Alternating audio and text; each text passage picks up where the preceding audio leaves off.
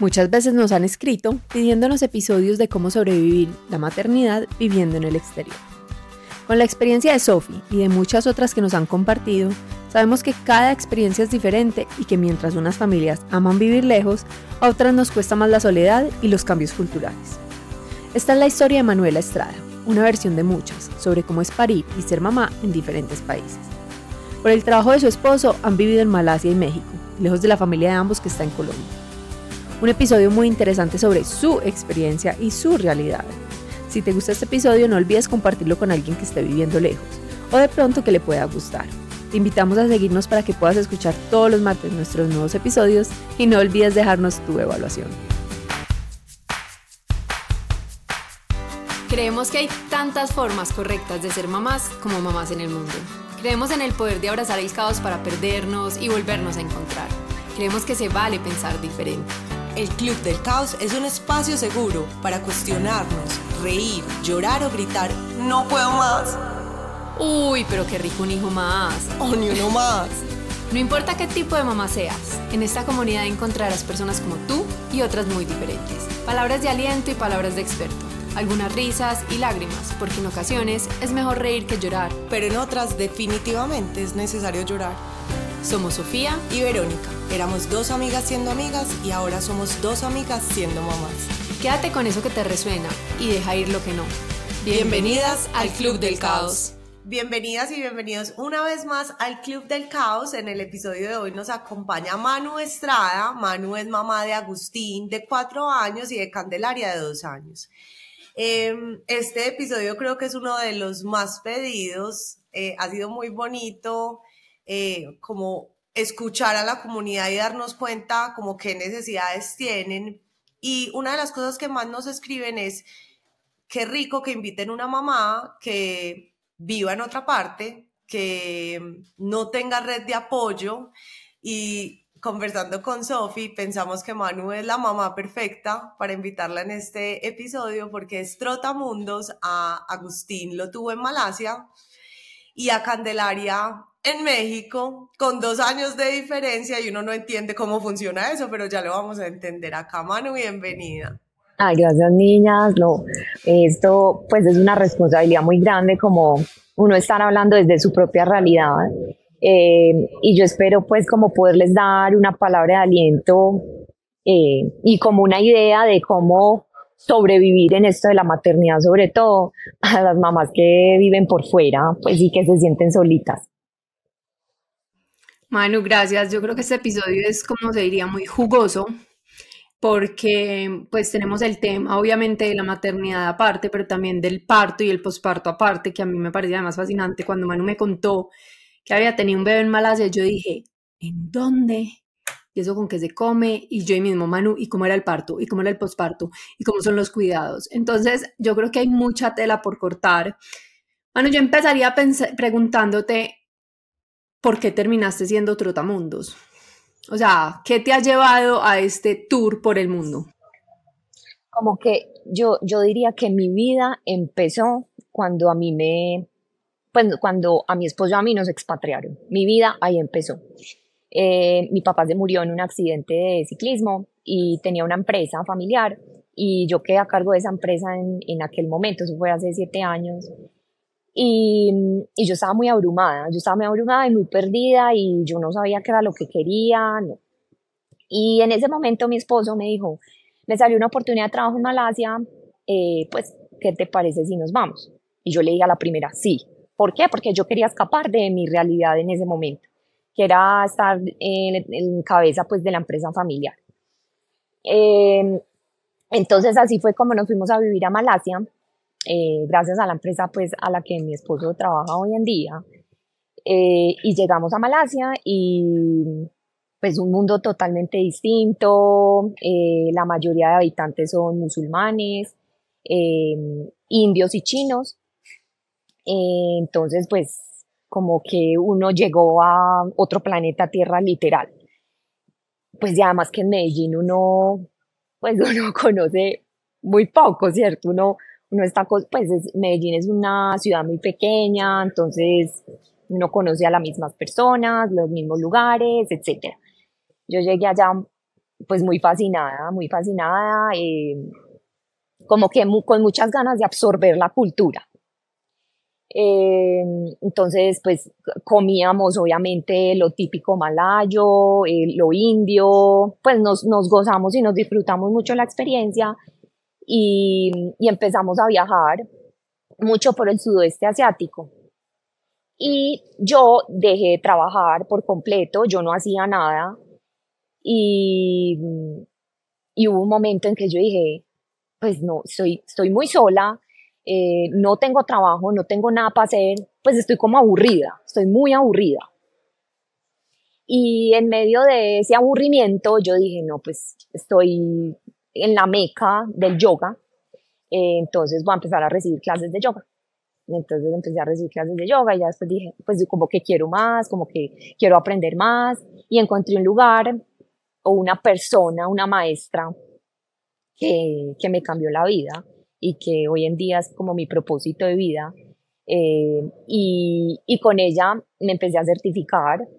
El primero empecé con la certificación de 200 horas eh, y ya después quedé en embarazo, después de la certificación de 200 horas y después de estar viviendo en Malasia eh, dos años, sintiéndome muy sola, pues porque además que cuando uno no tiene hijos, que esa es una parte que a mí me parece súper linda de tener hijos, pues cuando uno tiene hijos uno crea comunidad. Entonces uno, se, uno consigue muchos amigos, muchos amigos nuevos. Y a mí eso me ha parecido una de las cosas más lindas de la maternidad.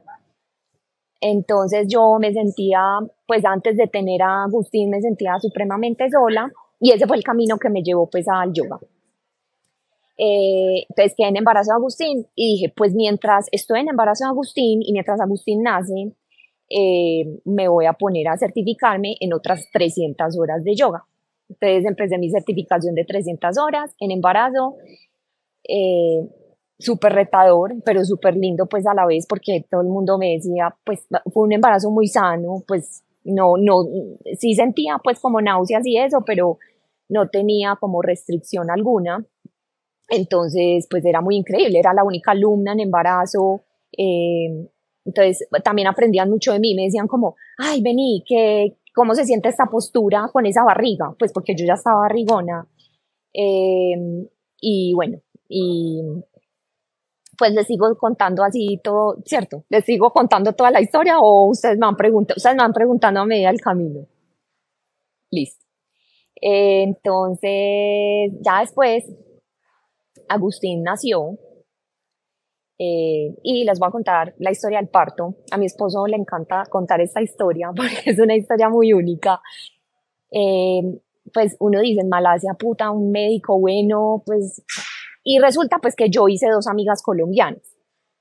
Eh, y una de ellas ya había tenido un hijo en Malasia, entonces yo le dije, pues, ¿cuál es tu ginecólogo? Es Ravi Chandran, pues Ravi Chandran era indio, eh, anda donde Ravi, te va a ir súper bien, eh, súper pro parto natural, vaginal, que era lo que yo quería, parto vaginal, sin epidural. Y hicimos un curso de hipno, hipnosis, hypnobirth, mi esposo y yo, eh, con una malaya. Y entonces era súper lindo, pues porque el curso era lleno de personas de todas partes del mundo. Entonces, que esa es una de las grandes ventajas que yo veo vivir por fuera, es consigues amigos de todas partes del mundo. Entonces, listo, qué nota con los indios, con los malasios, con los chinos, con los suizos, con, con todo el mundo hicimos el, el curso y yo listo. Y yo y mi esposo y yo vamos a tener este niño sin epidural, el hipnoparto, o sea, mejor dicho, tal. Eh, y bueno, y entonces el ginecólogo me dijo, eh, te a tener que inducir porque el líquido amniótico está bajito eh, y ya, pues eh, estás en la semana 40, entonces ya, eh, te tenemos que inducir, ya, mañana vení al hospital, te va a poner una pastilla pues intravaginal para que empeces trabajo de parto. Llegamos al hospital, uno, pues un hospital, eso es, eso es otra cosa que yo les quiero decir y es, pues yo soy muy privilegiada pues porque tenemos una muy buena empresa que nos respalda y tenemos un muy buen, muy, muy buen seguro de salud. Entonces, pues el seguro pues nos cubre pues los mejores hospitales, los mejores médicos, etcétera, y eso es, no, no es algo que todo el mundo pueda contar y que muchas personas me dicen, eh, vení, eh, ¿cómo vas a hacer o sea, ¿cómo hago para tener a mi hijo en México? Y yo le digo, primero que todo, tienes que tener un buen seguro de salud, porque la salud, pues sin seguro es carísima, por fuera. Eh, teníamos un muy buen seguro entonces y entonces un muy buen hospital, un muy buen médico. Listo, empecé trabajo de parto, Alejandro y yo solos. Eh, yo sí decía como, ay, sí quiero que mi mamá como que venga al parto, pero pues cómo se va a pegar un viaje 32 horas para quedarse solo 14 días, porque a los colombianos solo nos dejan quedarnos 14 días en Malasia, ni un día más se puede por nada del mundo. Y no es que eh, el colombiano pueda salir y volver a entrar a Malasia, pues como, ay, voy a Singapur eh, y vuelvo a entrar para que se me vuelvan a renovar los días, no. 14 días y tenés que volver a tramitar la visa, que es imposible.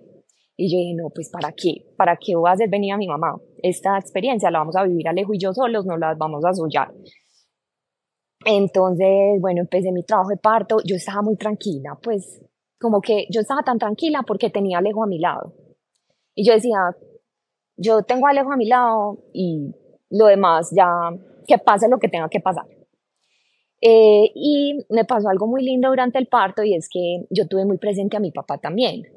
Pues mientras yo pujaba, yo le decía, papá, por favor, ayúdame, papá, te necesito aquí presente conmigo.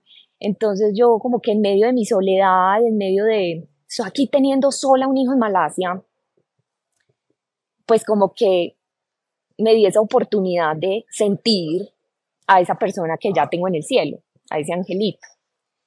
Que yo pienso que si uno está como muy rodeado de personas, pues de pronto uno no puede ser tan perceptivo.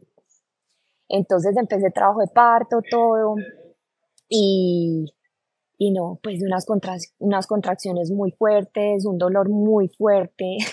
y yo le dije a Alejo, hipno, hipnoparto pa'l carajo. Yo no voy a hacer hipnoparto, yo necesito una epidural, pero ya.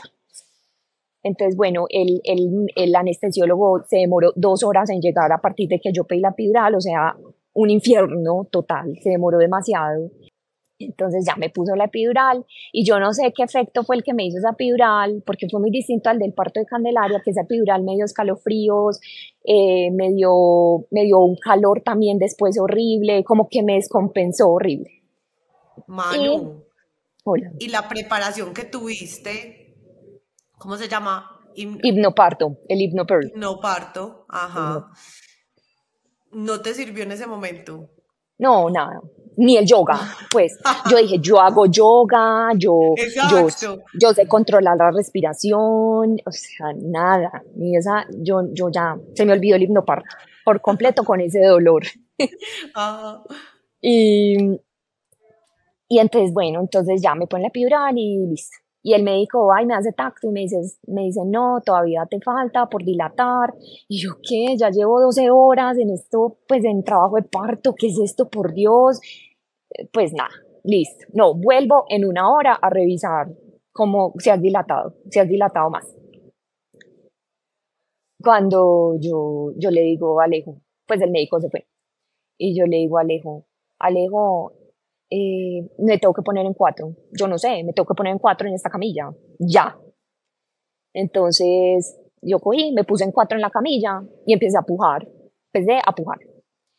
Y con un dolor, el hijo de puta. Y Alejo, y yo Alejo, me estoy muriendo del dolor, necesito medicamentos, o sea, no puedo. Y Alejo, y no había nadie. Y entonces Alejo trataba de buscar al anestesiólogo, al médico, no había nadie. Y, y entonces Alejo le, le hundía, al, como eso, la, la, anestesia tiene como un aparatico y Alejo le hundía, le subía, le subía al por cuenta propia. Entonces me decía, ya. Y yo, sí, como que ha mejorado, siga pujando, listo. Y había una enfermera que era practicante, o sea, tenía 20 años. Entonces, le habrán tocado tres partos en la vida en, en aquel entonces. Y habíamos contratado una dula que fue la misma que nos, que nos dio el curso de hipnoparto, pero la dula no, como que no hizo su papel de dula, pero yo creo más bien que fue porque nosotras no la dejamos hacer su papel de dula, porque nosotros estábamos tan concentrados de hacerlo de nosotros dos, Alejo y yo, que como que la hicimos aparte. Y entonces, ¿qué hizo la dula? Empezó a tomar fotos y videos. Listo. Qué maravilloso, porque nos conseguimos una fotógrafa para el parto. Y todo quedó registrado, absolutamente todo. Entonces, ya, pues el bebé va saliendo, la practicante no sabe qué hacer, por ende Alejo se quita la camiseta, se echa pues como isodine, se lava las manos y recibe al bebé. Y yo en cuatro, pues, y yo no me podía mover porque tenía los cables de la anestesia. Manuela, ¿qué es esta historia? No, es, es, una nota. O sea, yo llevamos, no sé, 10 minutos, 12 minutos, yo solo he hecho una película mental, o sea, esto es un guion, es una película. Pero lo mejor es que estoy segura que entonces el 80% de la gente que nos, que nos oye va a pensar, en vez de como, Manu, ¿qué nota? debe estar pensando, no va a tener un bebé en Malasia ni por el putas. Ah, sí. Sí, total. Y yo, y para mí fue una nota, porque lo hicimos a nuestra manera, fue el parto a nuestra manera, Alejo cogió a su bebé, o sea, él, es orgulloso de decir, o sea, yo fui la primera persona que Agustín tocó en su vida. Entonces, Alejo lo, lo, lo cargó, lo cogió, entonces yo ahí en cuatro, 20 minutos, mientras llegaba el médico. Demoró 20 minutos y entonces Pero, no entra nadie más, no entra una enfermera, o sea, no, entró nadie, no entró nadie. La ¿Y la practicante, y la, practicante, no hacía nada, no, no cortó nada, el cordón seguía pegado, todo seguía ¿Y la dula? tal cual. Y la dula tomando fotos. Tomaba fotos. sí. Okay. Manuela, esto es una película. Sí. Y, y entonces ya, pues como que el bebé nace y uno ya no siente dolor alguno. Pues yo dije, no, ya. Eso, listo, me quedo en cuatro, pero estaba muy cansada. Y yo le decía a Alejo, me tengo que voltear, me tengo que acostar, yo no puedo más. Y listo, llegó el médico 20 minutos después, cortó el cordón, me hizo lo que me tenía que hacer a mí, llévense al niño pues ya para la camarita pues caliente porque el niño perdió demasiada temperatura porque estuvo por fuera 20 minutos, eh, estuvo, sí, 20 minutos pues así a la intemperie. Entonces yo le dije a Alejo, Alejo, vos no te les pegas al niño, pilas pues.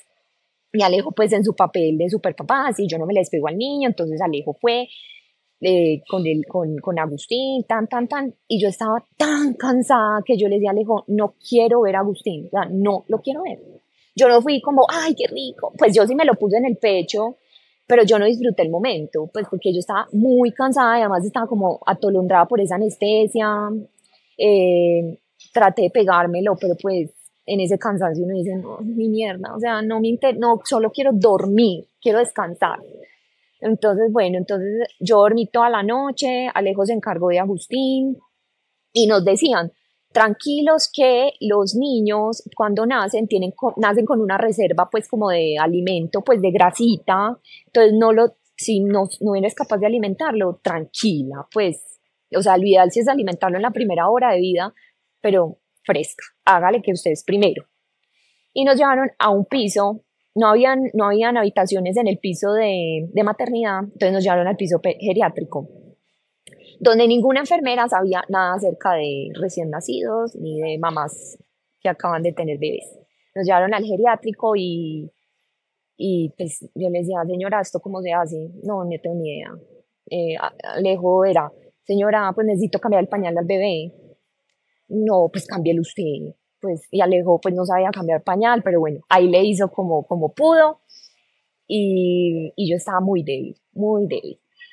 Bueno, eh, y ya, como que ya el otro día, como que ya se me bajó la anestesia, ya pude como recuperarme, listo, empecé a alimentar a Agustín, súper bien, todo, eh, para la casa, al otro día para la casa, ya. Eh, llegué a la casa y pues en Malasia las empleadas que se consiguen son filipinas, que no se les entiende nada, pues uno se comunica por señas prácticamente.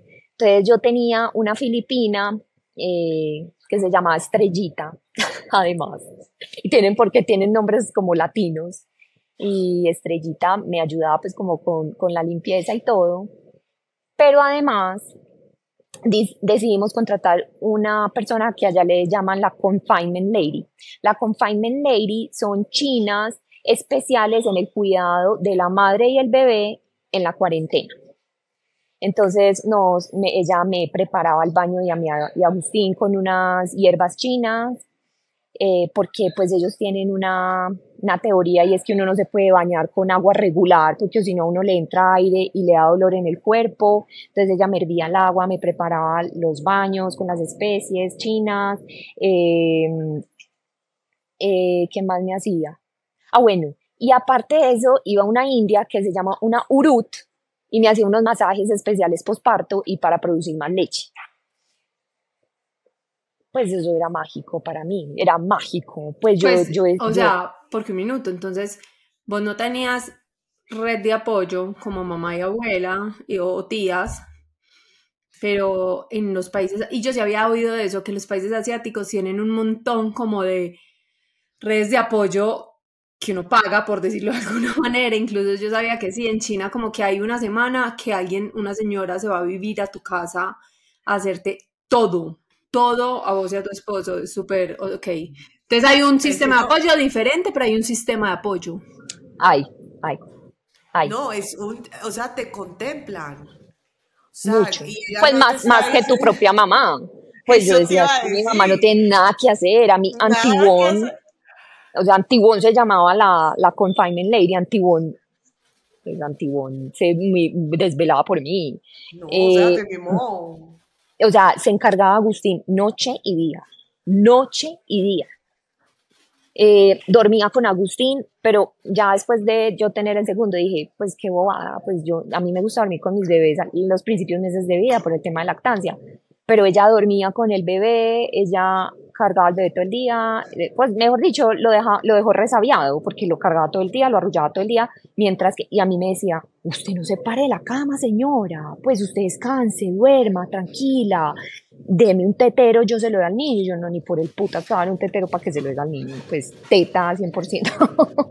Yo y uno como, y uno como primera madre quiere hacerlo todo, uno es muy intenso. Ay, no, no, no, no. Ya con el segundo, ¿cierto? Pero ya después, yo no sé si te pasa, pero con el segundo... Total, más tranquilo. sí, uno es más... Y te voy a decir una cosa, es que estoy fascinada, o sea, me están brillando los ojos y todo, porque es que el mundo es muy grande, niñas. O sea, uno vive en un mundito demasiado chiquito y uno cree que la realidad es como lo que uno vive y ya. Y no, fue pucha, el mundo es gigante, las posibilidades son inmensas hay mil formas de maternar, hay mil formas de construir red de apoyo, pues en este momento estamos hablando de dos, pero hay 200 mil veces más, pues más que no necesariamente implican pagar, pues, o sea, yo creo que a mí esto me abre el mundo de miles de posibilidades que uno en el día a día como que no se le pasan por la cabeza.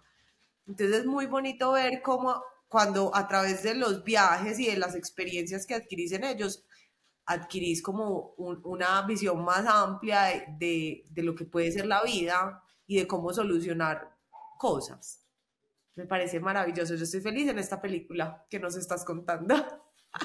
No, es una nota, pues, porque uno dice, pues uno en Malasia, ¿qué carajos va a ir a hacer uno a Malasia a tener un niño? Pues, y eso que a veces decíamos, ¿será que nos vamos a tenerlo a Colombia, a Medellín, con la familia? Y yo le digo, no, ¿por qué? Pues nuestra vida está en este momento acá, pues no, pues tenemos un buen seguro de salud, hagámosle pues acá. Y Alejo, listo, hagámosle acá. Eh, entonces, no, con Antiguón, con Estrellita, con Laurut, que era la que hacía los masajes. Eh, Antiguón cocinaba los platos más deliciosos asiáticos de la vida. Pues, pero, o sea, yo les voy a decir, una sopa de pescado, pero una sopa de pescado, la cosa más deliciosa. Sí, impresionante. Y era una dieta especial para la recuperación de la madre. Pues no era que me cocinaba cualquier cosa, ya, ella no me dejaba comer ciertos alimentos, no me dejaba comer piña, que para que el útero se sanara, no me dejaba comer muchas cosas, que porque yo me tenía que recuperar y sanar mi cuerpo. Entonces ella me hacía mi dieta especial, eh, obviamente Alejo comía la misma dieta, Alejo pues fascinado con la dieta, y además porque Alejandro es ciclista, entonces entre menos peso tenga mejor, eh, mejor dicho. Eh, entonces ya pues Agustín se fue a Antiguón, ya cuando terminé la cuarentena, y yo ahí sí, ay yo, ay Dios mío, yo estoy sola con este bebé en Malasia, ¿qué voy a hacer? Y a mí sí me empezó a dar como, como una ansiedad y entonces mi mamá me visitó, fue a conocer a Agustín, pero a los cuatro días se fue, a los 14 días se fue, era el tiempo que le permitía la visa. mi mamá se fue, que fue con mi hermanita, y yo, yo me quedé demasiado sola. Yo me sentía muy sola. Además porque Alejandro no paraba de viajar, o sea, nunca estaba. Entonces yo estaba sola en la casa con un bebé todo el día, así. Y uno con un recién nacido, pues no puede hacer prácticamente nada. No, que meterlo a clases de estimulación. O sea, yo trato de inventarme algo, clases de natación. No, es que el niño está muy chiquito. O sea, ¿qué puedo hacer yo con Agustín? Y Malasia no es que tenga como zonas verdes por las cuales uno pueda, bueno, sí hay, pero, pero hay pocas. Entonces no era como, pues yo sí salía a caminar por las mañanas, trataba como de hacer mi ejercicio, etcétera, con el niño, obviamente, porque yo no se lo iba a dejar a la Filipina. Me sentía súper insegura de dejárselo a la Filipina. Entonces yo con Agustín para arriba y para abajo todo el santo día. Yo no tenía mi espacio, yo no tenía mi tiempo, yo, que esto pues les pasa a muchas mamás, obviamente, y ahí es cuando uno dice, ay, qué delicia que mi mamá esté acá para yo decirle, te lo dejo una hora para yo poder ir a dormir, te lo dejo una hora para yo poder ir a hacer ejercicio, etcétera, etcétera. Pero en esos momentos yo pensaba, esta es, lo, esta es mi realidad, me la tengo que disfrutar, me la tengo que sollar, vamos para adelante. O sea, eh, y en ese momento sí tuve un apoyo, pues yo llamaba a mi psiquiatra de Colombia, a mi psicóloga de Colombia, vean, estoy así, bailan, ¿no? Entonces, bueno, empecemos con, con, con Lexapro, pues porque ya sí yo estaba como, pues ya, ya, me estaba sintiendo mal. Y, y hay un fenómeno en Malasia que sucede y es que hay una quema de árboles en Indonesia, entonces todo el humo de Indonesia se viene a Malasia y tú no puedes salir de tu casa porque eso es tóxico. Entonces yo veía por la ventana y veía además gris, humo, con un bebé de tres meses. Y yo decía, esto no, o sea, yo, yo, yo, qué hago acá con un bebé de tres meses, no, ni disfrutaba Agustín, que lo iba a disfrutar. Y yo le dije Alejo, yo no puedo más, no puedo más, me siento muy sola. Y Alejo me dijo, ¿quieres que deje de viajar? Y yo le dije, sí, quiero que deje de viajar. Habló con el jefe y el jefe le dijo, hágale, primero la familia, no más viajes por ahora. Entonces Alejo se quedó conmigo en la casa y además, pues que yo decía como que, pues internamente yo decía, es que este también es su bebé, esta también es su responsabilidad y yo estoy sola aquí lidiando con esto, no es justo. Pero Alejo lo entendió súper bien, súper receptivo y su jefe también, entonces como que, ok, bien. Cuando Alejo eh, nos fuimos para un viaje, la cosa más deliciosa, porque allá están las playas más lindas del mundo entero, y me dijo en ese viaje, que hay una oportunidad para irnos para México, que si te quieres ir para México, pues, pero mañana, mañana me quiero ir para México, claro que sí, así como dije para Malasia mañana, para mañana México. Entonces me dijo, listo, voy a decir que sí, aceptó la oferta, tal, y mientras tanto nos fuimos para Colombia. Entonces yo llegué a Colombia con Agustín y, y dime. Manu, ¿cuánto tiempo estuviste? O sea, Agustín los, hasta los cuántos meses en Malasia hasta los seis. Mira que hay una cosa muy linda. Cuando yo te oigo hablar, ahorita estábamos hablando, porque yo conozco a Manu de toda la vida, pero en México nos hicimos más amigas y estábamos hablando de yo porque me quería devolver.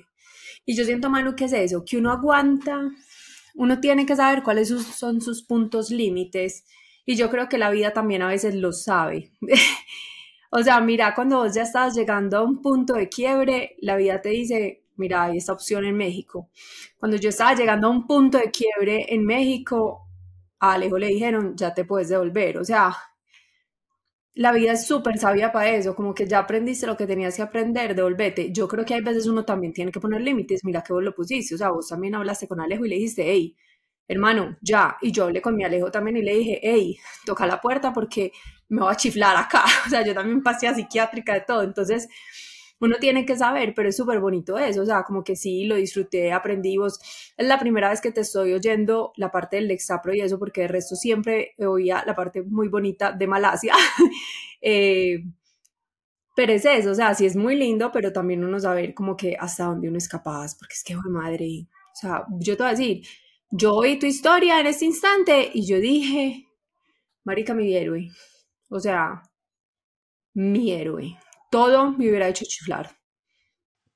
Y es muy importante como uno hablar, pues, hey, hable, pues no está bien, dígalo, busque, pues hay, hay personas pues que sí se congelan, pero es que es como tratar de seguir adelante, buscar esa ayuda que uno necesita y no tener pena de buscarla y no, no tenerle pena de decir al esposo o, o yo decía, ay no, pues le daño su proyecto laboral acá, pues y le digo que es que estoy depresiva con un bebé de tres meses y no quiero vivir más acá, no, Alejo, si me estoy sintiendo, o sea, si, si, o sea, yo no sé, o me voy yo para Medellín y vos te quedas acá, no sé, no sé, pero la vida, la vida tan inmensa, dijo, se van todos para México. Y sabes que es muy lindo, mano, eso que acabas de decir, que también si nos oyen papás, oigan ese tipo de comentarios con la mente abierta y con mucha madurez. Yo te voy a contar, Manu, yo en este momento estoy en reposo en la casa, em, no, no puedo salir de mi casa y puedo ir de la cama al sofá, del sofá a la cama. Y Alejo por primera vez tenía un viaje de 10 días al otro lado del mundo. Listo. Va para Asia. y un día antes de que Alejo se vaya para Asia, tuvimos este percance, fue al hospital, bueno, el bebé está en riesgo, etcétera, todo. Yo la primera noche yo dije, no le voy a decir a Alejo nada del viaje. La segunda noche le dije, estoy completamente abrumada y destruida con que te vayas mañana. No te estoy diciendo que no te vayas. Yo entiendo que es por el bien de esta familia. Yo entiendo por qué lo estás haciendo, pues yo te tengo que decir que tengo pánico de que te montes en ese avión.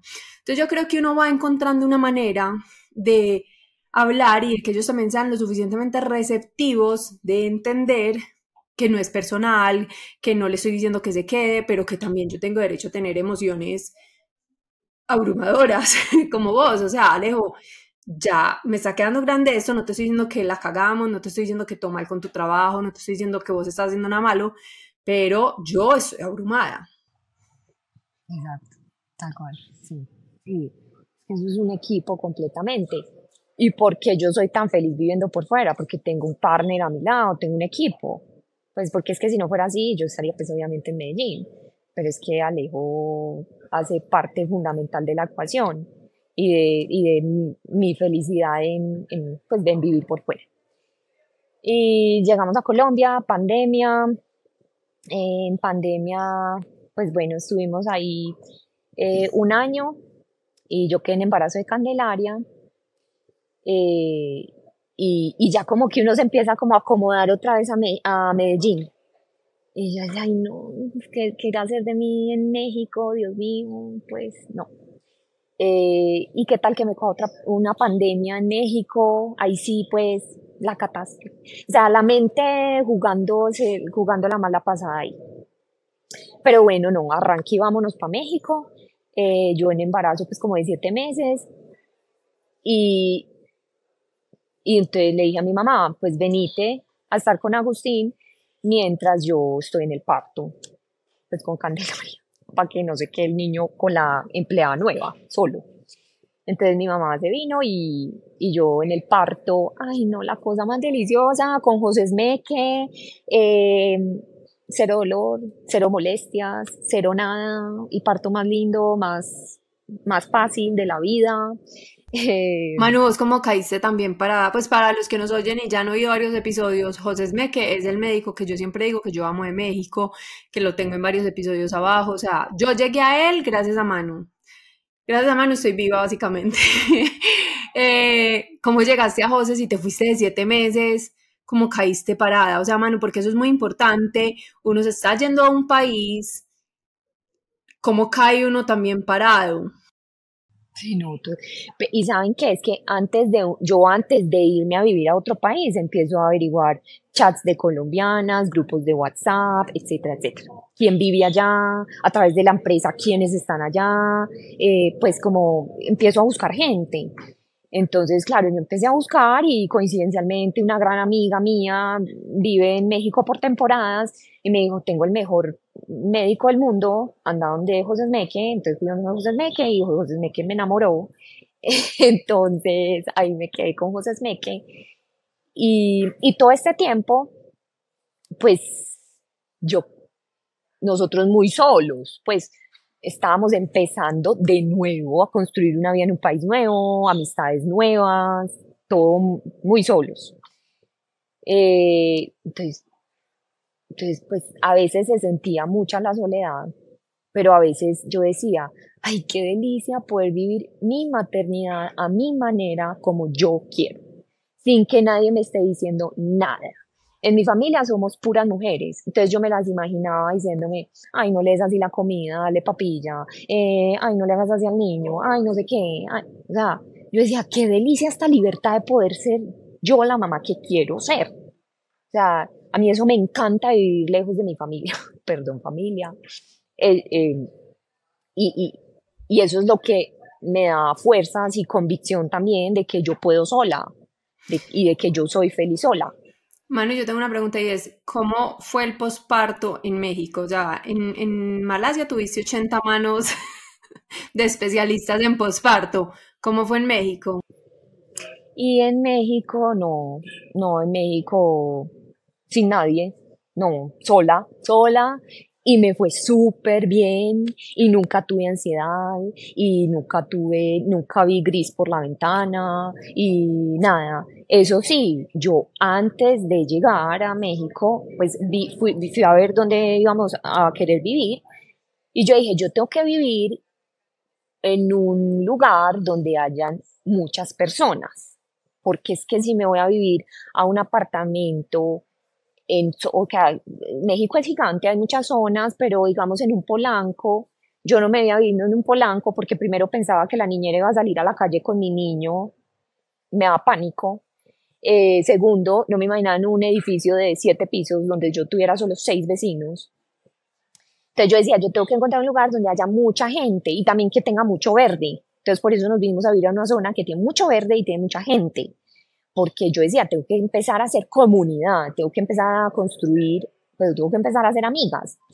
Eh, entonces, ya así fue, pues yo bajaba al parque y pues, empezaba a hacer amigas, para mí tan siquiera es muy fácil hacer amistades, pues a mí no me, no, eso no se me dificulta, y mal, menos con un bebé, pues ay, tan lindo, y juntémoslos para el playdate, ya, amigas, amigas.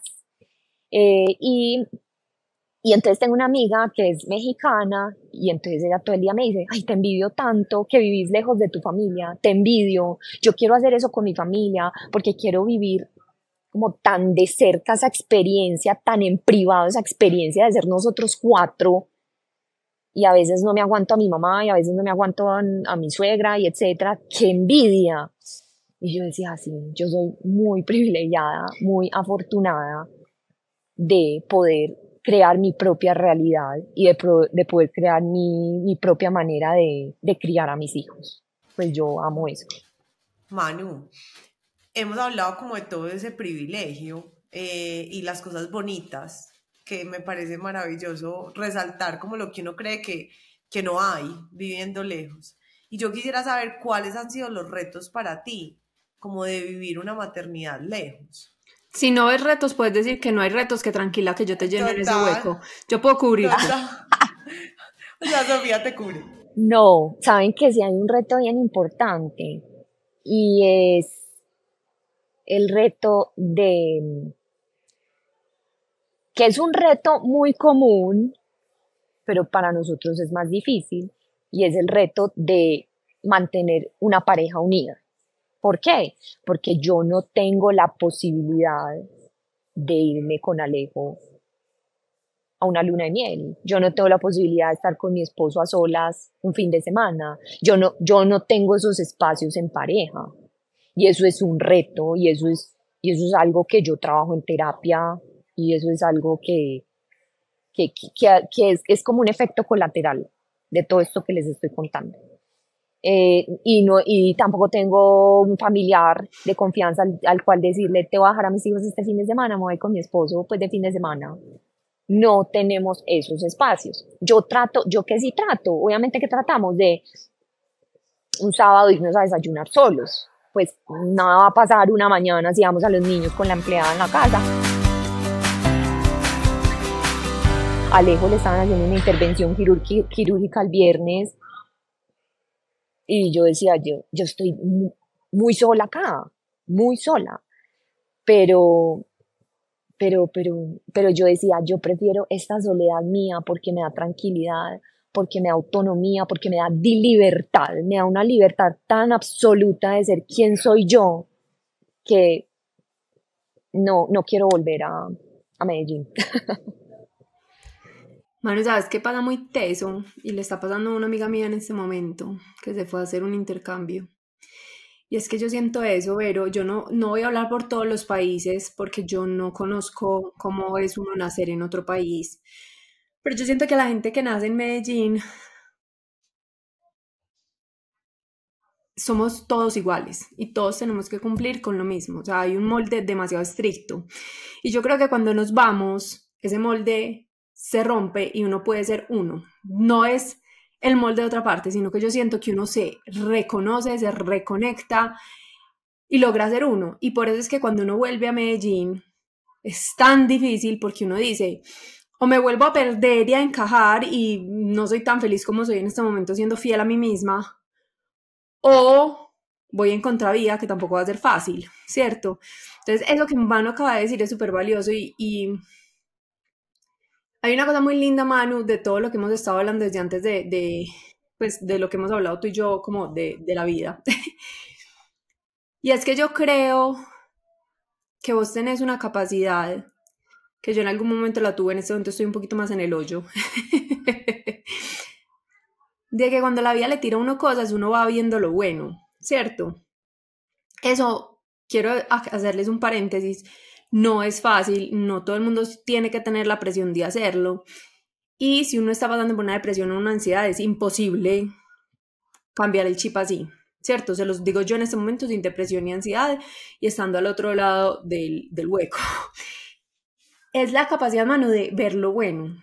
Mira que cuando vos decís que es lo que a vos te gusta vivir lejos, es exactamente lo que a mí me gustaba vivir lejos. Cuando yo quedé en embarazo, del embarazo que perdí, acordate que tuvimos esta conversación y yo te dije, Manu, yo quiero tener el bebé acá porque somos Alejo y yo contra el mundo. Pues, y no contra el mundo, pues porque el mundo no está en contra de nosotros, sino como que somos un nichito, que nosotros en el embarazo de Agus, gracias a la pandemia, que para mí eso fue un regalo de la pandemia, nosotros pudimos hacer eso. El primer mes éramos Alejo y yo y nadie más entró. Entonces hay una conexión espectacular de uno como familia y uno hace lo que le da la gana.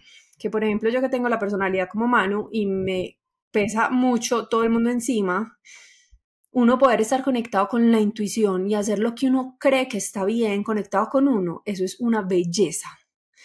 Entonces yo por eso quería tener el, bebé que perdí en México y yo estaba feliz porque además yo amaba a José Smeque, pues lo amo todavía. Entonces ya, lo máximo.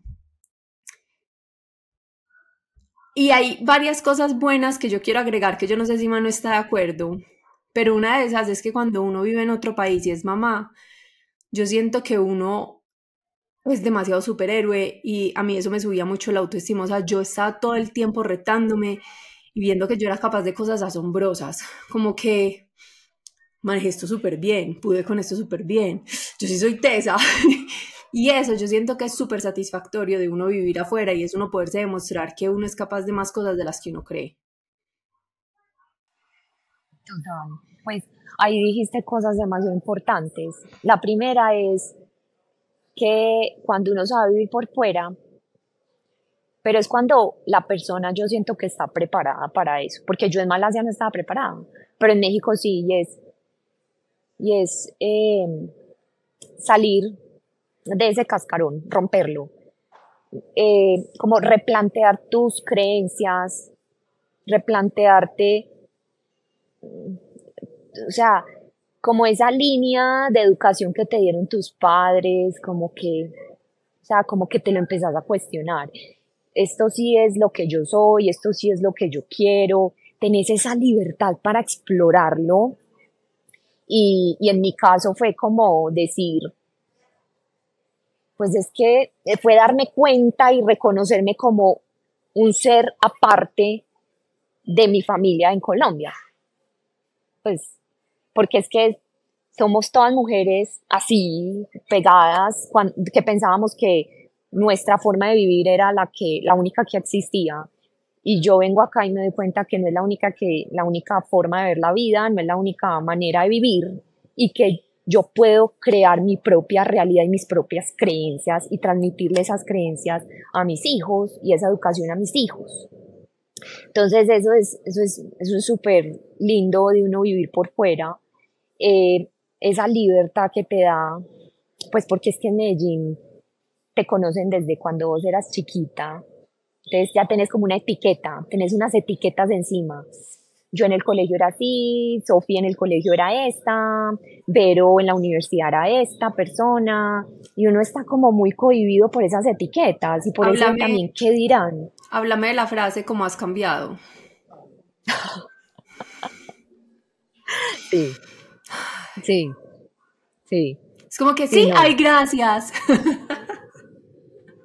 Sí, sí. Y, y, y yo, no, no, no. Y, y, yo digo, que a uno le digan eso, qué honor, qué orgullo que a mí me digan que he cambiado. Porque qué horror seguir siendo la misma persona que era Manuela antes, sí. Pucha, niña, yo pienso, cuando Sofía lo dije, yo dije, qué regalo, o sea, te están dando un piropo de, pues hay gente que no lo da como piropo, definitivamente no sale como piropo, pero uno lo recibe así, porque es que transformarse, permitirse esa transformación que es muy incómoda. O sea, no es como, ay, qué rico, ya soy otra persona, no. O sea, eso cuesta, pero lo, el regalo que le da a uno es la posibilidad de encontrarse. Ay, fue pucha que me digan las veces que quieran que como he cambiado. Bienvenido, muchas gracias. Lo que dice Sofía, linda, gracias. Exacto. Exacto.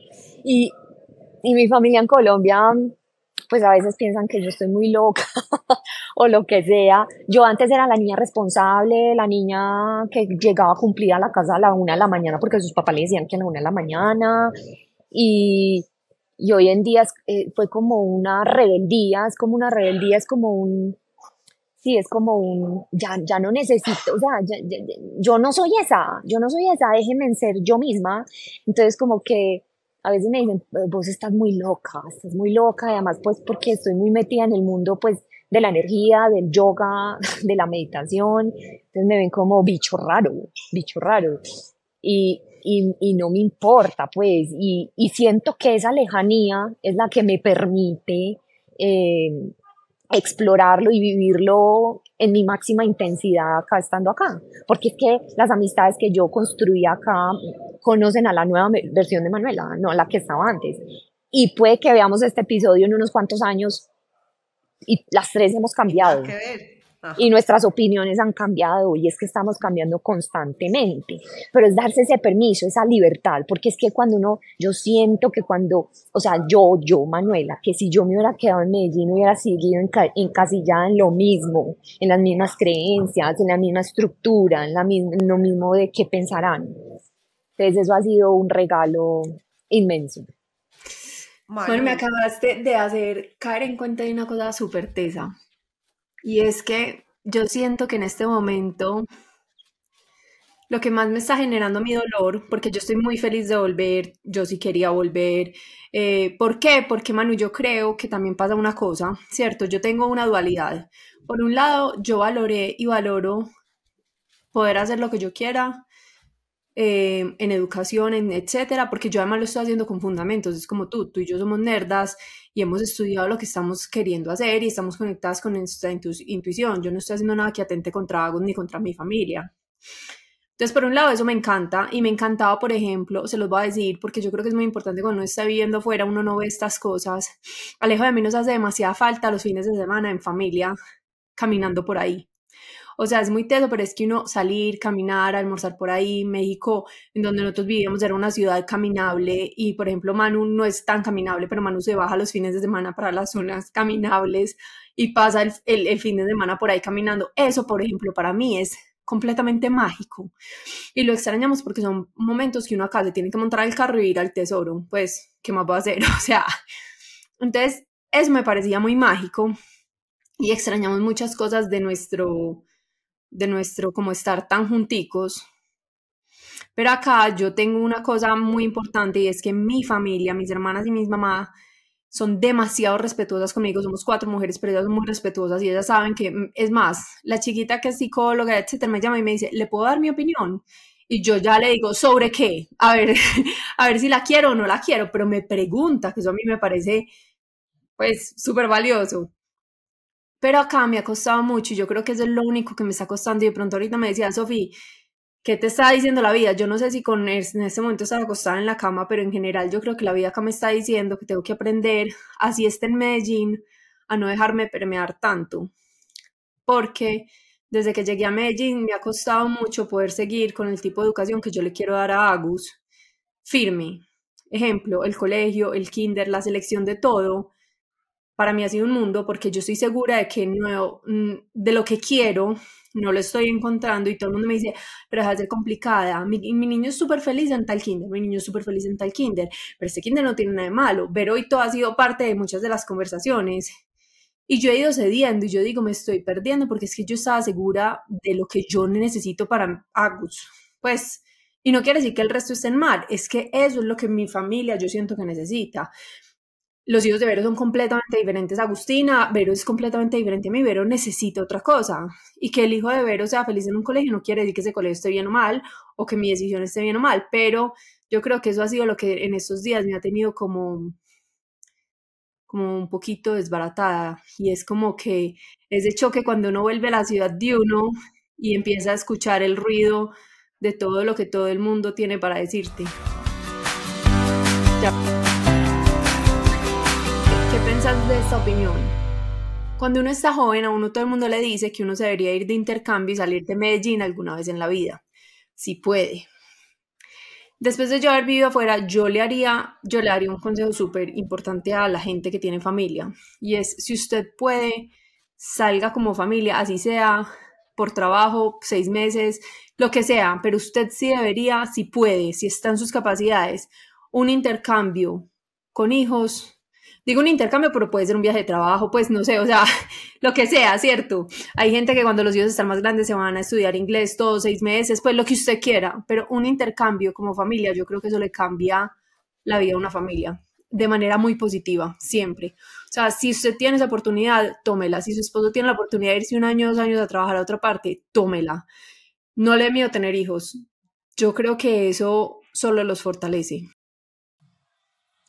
eso nos va a fortalecer tanto como familia y les va a hacer un bien tan grande y a los niños, porque es que uno les está mostrando a los niños desde chiquitos, hey, es que miren todo lo que existe, miren que no solo existe Medellín, miren, pues Agustín de cuatro años dice, orgullosamente yo nací en Malasia, pues su pasaporte es colombiano, pero dice, nací, nací en Kuala Lumpur, o sea, eso le va a quedar a él marcado para toda su vida. O sea, el grande va a decir, yo nací en Kuala Lumpur, o sea, yo soy un ciudadano del mundo. Y, y, lo mismo Candelaria, yo soy una mexicana, además que es una mexicana muy orgullosa de ser mexicana porque se disfrazó de mariachi, canta mariachis y ama los mariachis. Entonces, los, o sea, mis hijos, ya que sepan desde chiquitos que son ciudadanos del mundo, para mí eso es un regalo enorme que les estoy dando. Y, y, y pues y lo mismo aplica para si uno se puede ir por fuera con la familia, es mostrarle a los niños, miren lo otro que existe, otros niños que hablan distinto a ti, otros niños que piensan distinto a ti, que comen distinto a ti, que, que pueden comer con la mano y no pasa nada, porque es que esa es otra cultura. Eso es, eso es muy lindo, eso es, eso es espectacular. Pues, y como te, te... Dale, dale, termino. No, y eso, y, y, lo otro es que te reta, te reta completamente como pareja y como padre. Eh, pero detrás de ese reto, eh, pues yo les digo, yo tengo que convivir todo el tiempo con mis hijos. No tengo momentos con mi pareja sola. Sí tengo mis momentos sola, para mí muy importante pero, pero eso, eso está fortaleciendo a Alejandro a mí como pareja. Pues eh, estamos pasando por esto. En unos 10 años que nuestros hijos no nos volteen a mirar, pasamos por esto. A ver, aquí seguimos juntos. Pues que podemos con todo. Eh, entonces es como, yo digo que es como incomodarse para evolucionar, para evolucionar, para crecer, para madurar. Uno necesita esa incomodidad totalmente.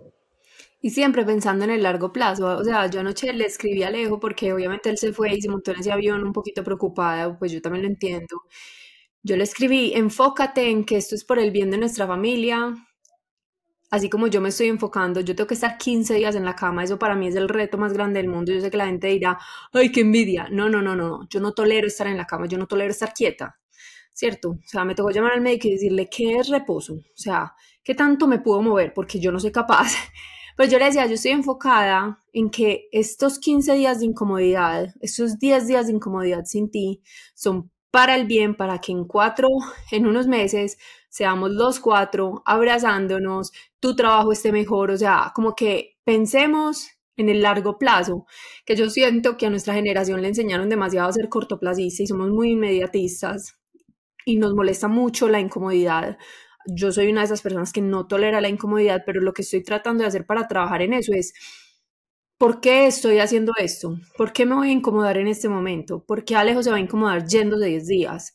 Porque para él es una incomodidad dejarnos y obviamente se, se va preocupado. Pero ¿por qué lo estamos haciendo? Por esto, listo. Entonces enfoquémonos en esa meta, ¿cierto? Y yo creo que eso ayuda demasiado. O sea, lo que vos decís, en este momento no tenemos tanto tiempo de pareja, listo, pero es que esto va a pasar. Eso no es toda la vida. Exacto, exacto. Y eso me lo repite Alejo constantemente esto es una etapa, tranquila, es una etapa.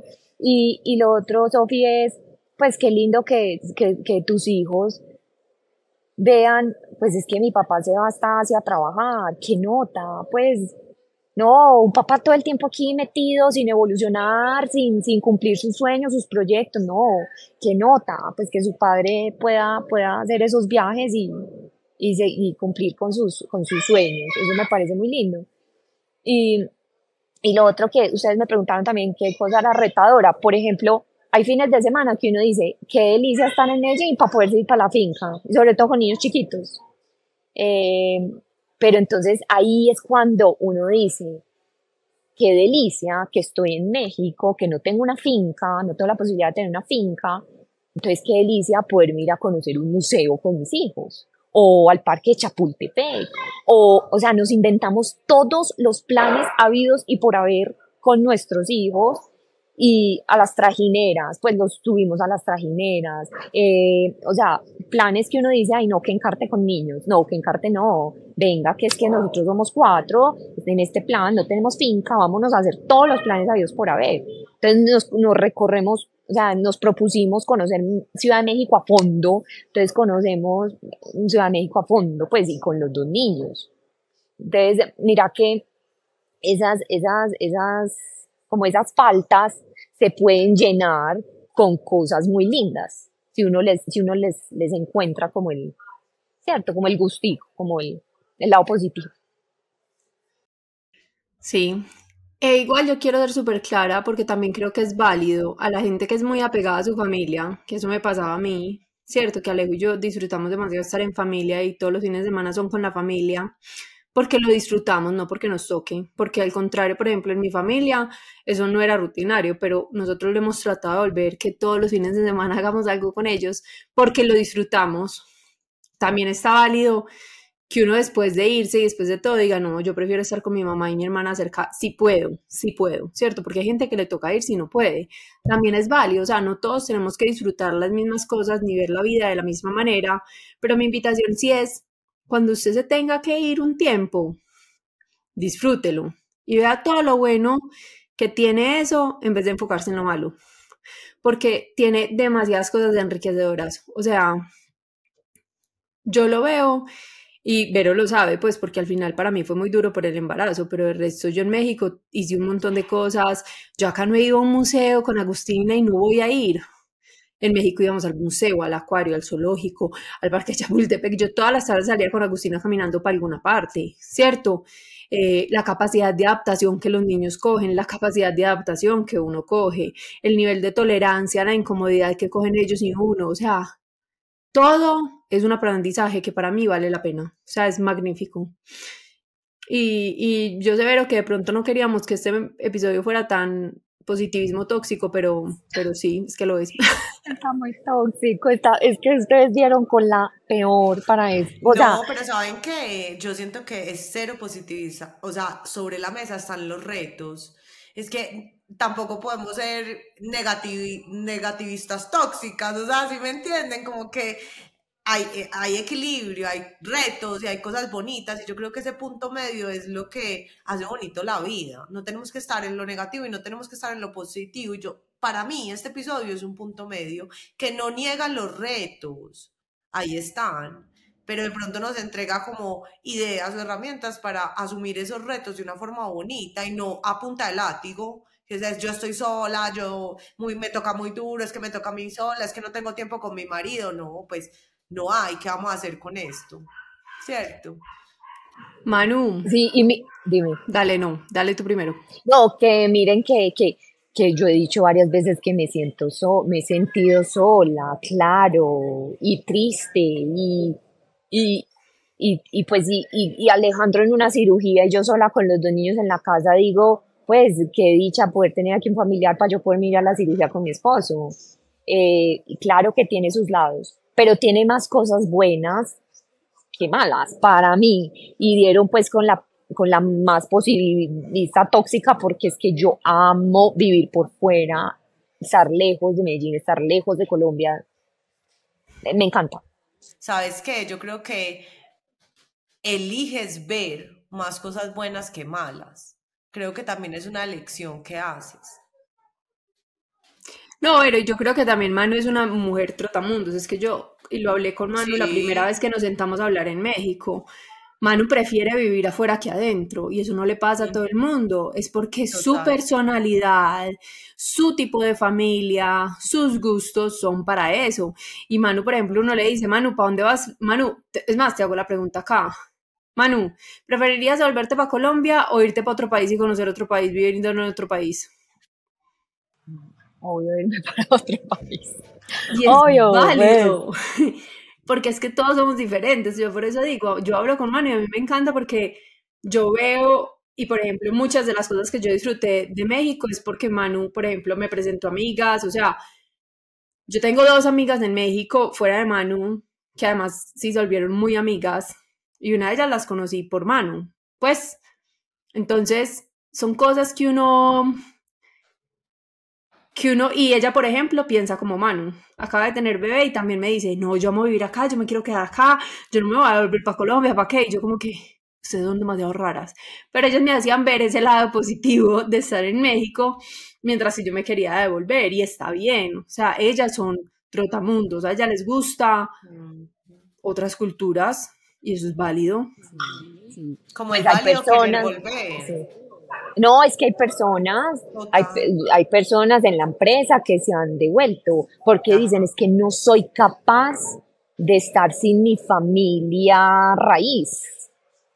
Pues, y cada ocho días tienen que almorzar con sus abuelos y sus papás. Y se han regresado. Y, y qué valentía, a mí me parece muy valiente la persona que dice, no soy capaz de vivir por fuera de mi país, me tengo que regresar. Qué valentía aceptar eso, porque eso eso es como dejar ego, dejar un, uy, yo soy capaz de ir por fuera y decir, no fui capaz, me tengo que regresar.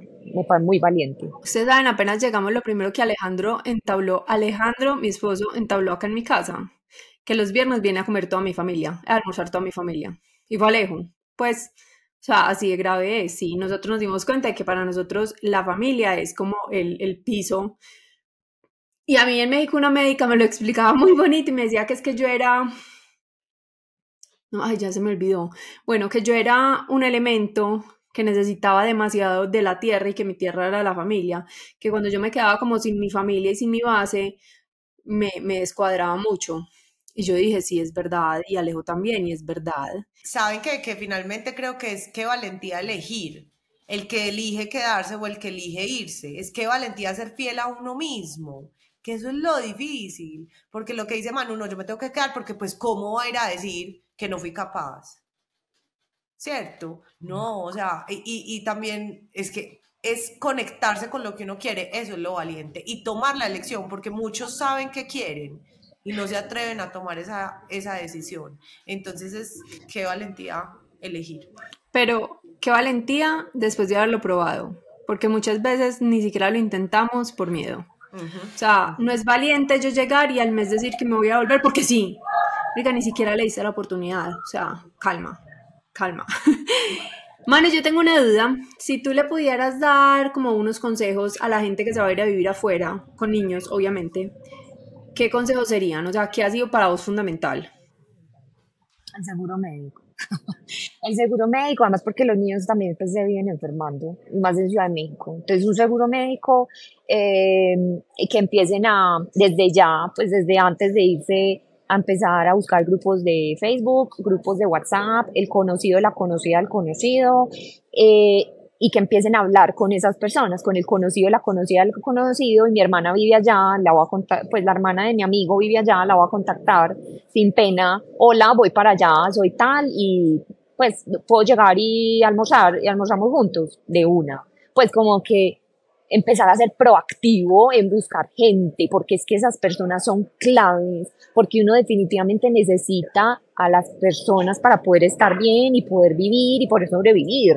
Pues de, y es muy increíble como simplemente amigas que se volvieron amigas en tres años que yo viviendo en México, eh, me dicen, es que andate, yo me quedo con tus hijos el fin de semana, con tu esposo.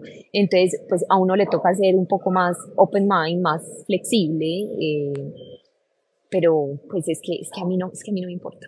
A mí no me importa, porque yo digo, si estuviera mi mamá y dejárselos a mi mamá, pues hay ciertas cosas con las que yo peleo con mi mamá. Entonces, de pronto puede que la amiga haga mejor las cosas. Pues ah, no mejor las cosas, sino la manera que a mí me gusta.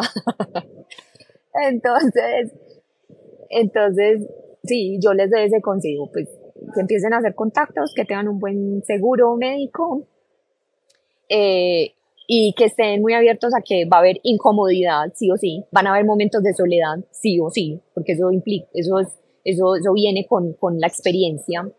Eh, y, y, y que consigan una buena ayuda. Eso también es muy fundamental. Una buena ayuda en la casa para que les ayude con los niños por si uno necesita pues trabajar o, o darse sus espacios. Y, y, a eso yo sumo, con los amigos y eso, hay una cosa muy importante y es construir red de apoyo allá. Mira que en Malasia era una gente y en México tenés otras, pero construya su red de apoyo. Si no son amigas, entonces, perdón, empleados. si no son empleados, pues no sé, vecinos, no se vaya encontrando. Y no se cierre a conocer amigos, porque yo creo que los amigos que uno conoce grande o que uno conoce por la maternidad tienen una cosa súper mágica. Y es lo que vos decías con lo de tu mamá, por e, el ejemplo de tu mamá. Y es que cuando uno ya consigue amigos grandes con la maternidad, por lo general es gente que piensa parecido a uno en muchas cosas de maternidad y eso. Entonces vos ahí ya tenés una ganancia y es que estás hablando con gente que se entiende muy fácil con vos en esos temas. Pues me pasó a mí con las dos amigas que hice en México. Pensábamos no igual, pero pensábamos, y con vos, por ejemplo, en México también me pasó, o sea, pensamos muy parecido en maternidad en muchas cosas, en las cosas que para mí son fundamentales, vos sos más relajada que yo, pero en lo fundamental pensábamos parecido, entonces yo estaría tranquila, y yo te lo dije, yo estaría tranquila dejándote a a ti, pero porque yo sé qué tipo de mamá sos. Entonces hay que confiar, hay que confiar porque... Pues por ejemplo, el episodio de el episodio de la suegra que tuvieron, eh, que ella decía, no, yo no le, yo no le doy dulce a mis nietos. O sea, mi mamá es lo opuesto a esa abuela. y, y pues, y entonces, y yo no soy así. Entonces, entonces está muy bien. Pues yo los dejo con la empleada y la empleada sabe que como ya a mí me gusta que haga las cosas, que no pueden ver pantalla por cierto tiempo, que no les puede dar el dulce por la noche, que un montón de cosas. En cambio, si estuviera la abuela, les estaría dando el dulce por la noche y dándolos ver televisión dos horas. Entonces, como que tengo, pues tengo ese control que a veces también es malo, es contraproducente ser tan controlador y eso es otra cosa que yo trabajo mucho, es no tratar de no ser tan controladora y, y soltar un poquito, y más estando pues aquí sola por fuera. Perfecto. Manu, yo te quiero agradecer, yo te quiero agradecer por abrirte. Lo más lindo de es que Manu ya me había dicho que cuando íbamos a hacer algo con el Club del Caos y con Manu. a las que estén en México, yo no quiero perder la oportunidad. Manu, ¿cuál es la cuenta de lactancia? Y de, y de... No, entonces miren, yo, yo, yo en estos momentos estoy metida full en el yoga, dando clases de yoga. Eh, mi yoga es meditación en movimiento así se, se, se define, meditación en movimiento. Eh, yo me certifiqué también como asesora de lactancia, pero digamos que eso es como algo que hago por pasión, por hobby. Y como yo a veces les doy clases de yoga prenatal a mamás, entonces como que después las acompaño en su proceso de lactancia y me encanta, pues lo hago como, como de hobby. Eh, entonces, las que estén en México o las que no, pues, y que también necesiten como, ay, puta, me estoy sintiendo tan sola, estoy en Dubai, estoy, me estoy sintiendo tan sola, ¿sabe qué? Escríbame, llámeme, y, y pues, y conversamos como amigas, o le doy clases de yoga, que a mí yoga me mantiene aterrizada y también con esta mentalidad, no, eso no viene gratis tampoco. Pues si uno tiene malos hábitos, si uno no hace nada por uno mismo, si uno no se mueve, si uno no se alimenta bien, pues no está ayudando a su propia causa. Entonces, como la que quiera, me escribe, me, me, llama, lo que sea, y hay unos, y qué lindo poder construir una comunidad de mamás expatriadas, que nota, venga, hagamos un grupo de mamás expatriadas que se sienten solas y nos compartimos pues las, las, los, los lamentos entre todas, porque todas estamos en el mismo barco. Eh, entonces, no, yo, mi, mi, Instagram es arroba soy yoga, ese es mi Instagram, pues como, sí, como abierto, soy mae yoga, entonces si quieren me escriben por ahí. Y saben que yo, yo, Verónica ahorita me va a llamar. Eh, listo, creemos ese chat, yo lo creo en WhatsApp y a las que oigan el episodio y quieran hacer parte de ese chat, simplemente nos pueden mandar o a Manu o a mí eh, el WhatsApp con el nombre de ustedes y las agregamos y hacemos un grupo de apoyo de expatriadas. Muy fácil, así, vea, ya sale todo el grupo de apoyo. No, y, y, lo otro es que puede que alguna mamá me esté escuchando, no sé, en Dubái, pues o en Estados Unidos, y diga, pues esta vieja está, esta vieja no sabe lo que está hablando, no sabe cómo me toca a mí, no sabe lo, mi realidad. O sea, cada una vive su realidad, su propia realidad, unas con más comodidades que otras, pero siempre tenemos la capacidad y el albedrío, para poder cambiar ese chip y para decir, venga, pues a ver, ¿qué le puedo sacar de bueno a la situación? ¿Cierto? Entonces... Y en ese grupo con seguridad va a haber de todo, es como en el otro grupo de apoyo que tenemos, que hay de, todo. Entonces no se preocupen que la que no piense como mano y no sea tan positiva y le esté sabiendo muy maluco, encontrará a alguien ahí que también le pueda dar apoyo a que le sepa menos maluco. Está bien, también es válido. Total. Entonces ya saben, ahí está el arroba de mano para que la sigan en la página de yoga. Nos pueden mandar el teléfono, por favor, con el indicativo para lo del país y el nombre. Y eh, después de este episodio estaremos creando el grupo. Cuando salga este episodio, nos dan, por favor, dos semanas después de que salga el episodio. No me, no, no, me torturen ya. Eh, para que podamos crear el grupo. Manu, gracias, porque además, mira, o sea, fuera de que me sacaste el tiempo, a mí y a Vero ya salimos con proyecto. Me encanta, me encanta. Ay, no, me encanta encanta, pues y yo las admiro demasiado por esto, porque es que salen cosas demasiado lindas y sale apoyo entre todas y empatía y compasión y lo más lindo de todo es ver que todas tienen una realidad distinta y todas tienen una opinión distinta y todas crían distinto. Pero ahí es que ahí es que es donde nos tenemos que respetar y ser empáticas. Una amiga, nuestra amiga Sofía en común, una vez me dijo, Manu, no juzgues a las personas por, las por lo mal, por cómo son de mamás. Que eso está juzgando a alguien. Dijo, Manu, no hagas eso. Porque es que cada una tiene su propia realidad. Y yo, desde que ella me dijo eso, ay, no, yo dije que uno no sabe por lo que está pasando la otra persona. Venga a ver, venga a ver. Y si usted es de las que le quiere poner el iPad dos horas, hágale, pues, no importa, pues, esa es su forma, pues. Pero que nota que entre todas seamos empáticas, nos apoyemos y nos respetemos. Qué nota. Esa es la idea del club. De acuerdo. Gracias. Bueno, y a todos los que nos escuchan, ya saben que todos los martes pueden encontrar nuevos episodios, menos cuando salimos a vacaciones, pero eso se les avisa cuando lo hagamos. y muchas gracias a todos por escucharnos. Chao. Chao. Chao, gracias.